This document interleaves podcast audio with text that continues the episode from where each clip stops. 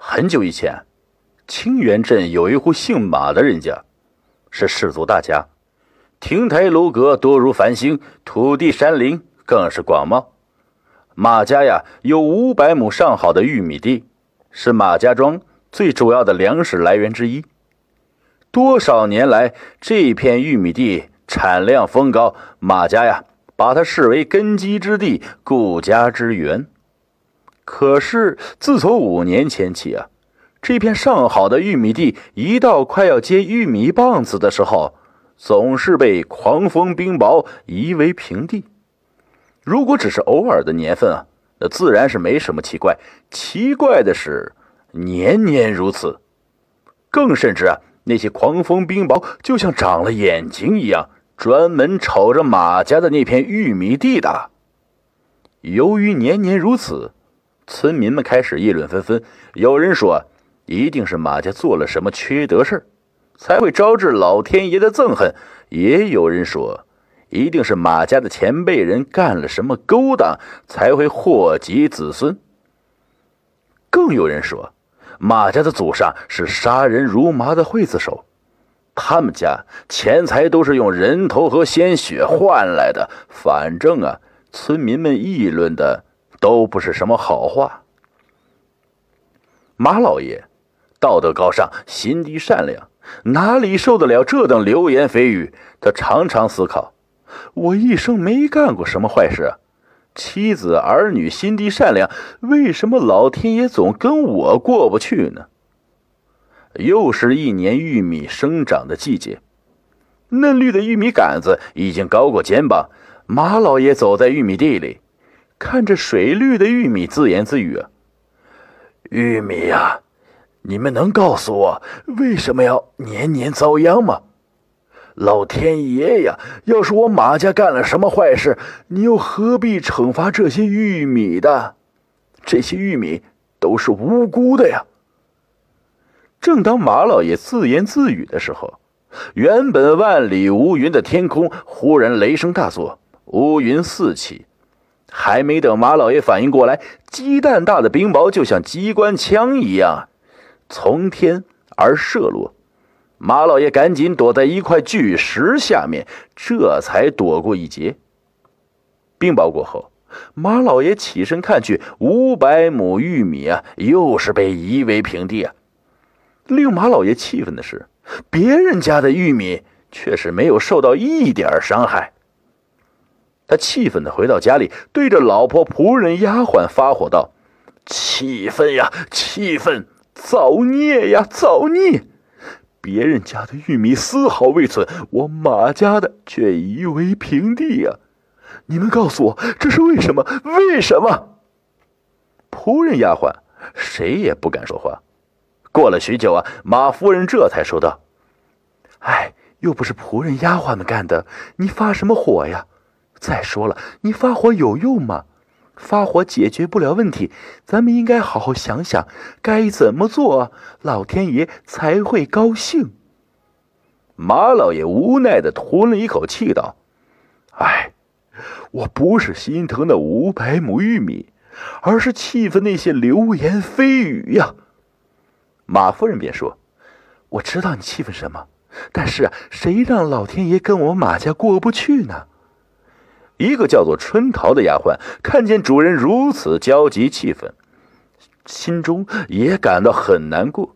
他想了想，大着胆子说道：“老爷，我有些话不知道当讲不当讲。”马老爷一直都很喜欢春桃啊，他看了看春桃，道：“当讲无妨，老爷绝不会怪你。”春桃说道：“依我看，我们家的玉米总被冰雹夷为平地，并不是老天爷要惩罚马家。”马夫人说：“不是老天爷，那是什么呀？”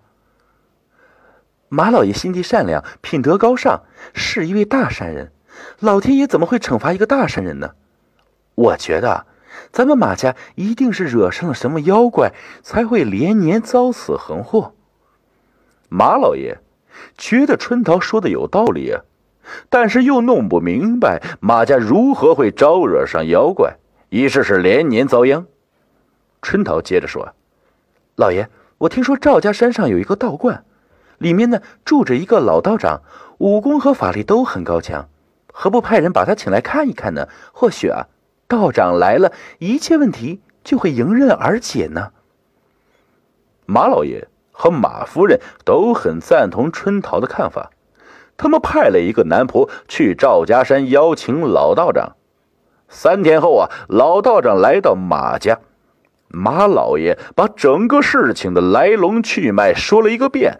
老道长捋了捋长长的胡子，想了想道：“带我去看看那片玉米地去。”马老爷领着道长在玉米地四周转了一圈后啊，那畜生到别处去了，今年已经来不及了。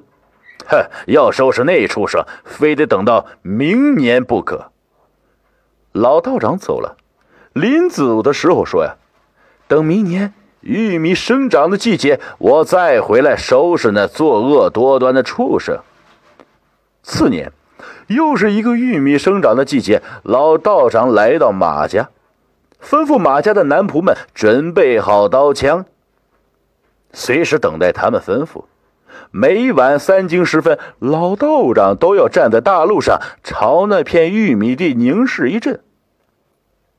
一天，天空晴朗，老道长突然吩咐马家的男仆们带上刀枪，跟他一同到玉米地里埋伏起来。他和马老爷领着手持刀枪的家仆，静静的埋伏在玉米地里。原本万里无云的天空，忽然乌云密集，狂风四起。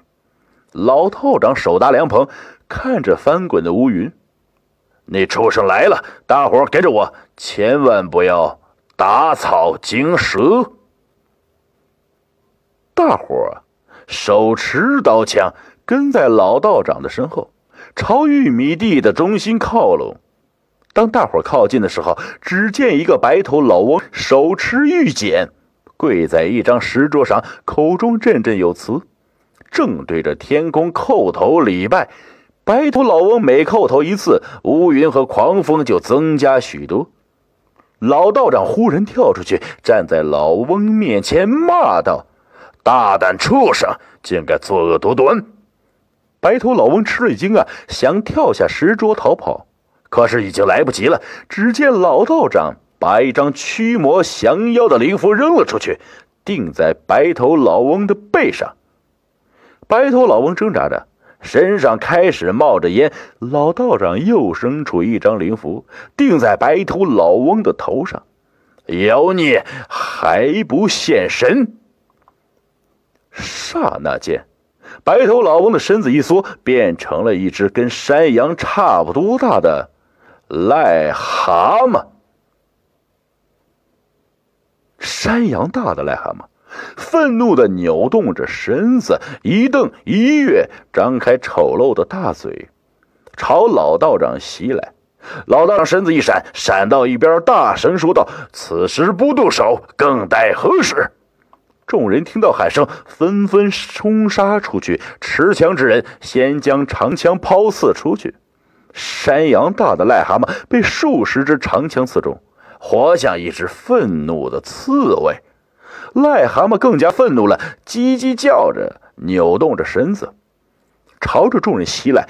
拿刀之人急忙操刀冲杀过去，持刀之人奋力砍杀。经过一番苦战，这才把那癞蛤蟆给剁成了肉酱。自从啊，那只癞蛤蟆被剁成肉酱以后啊，马家的那片玉米再也没有被冰雹摧残。当然了。人们对马家的流言蜚语，也就啊渐渐平息了。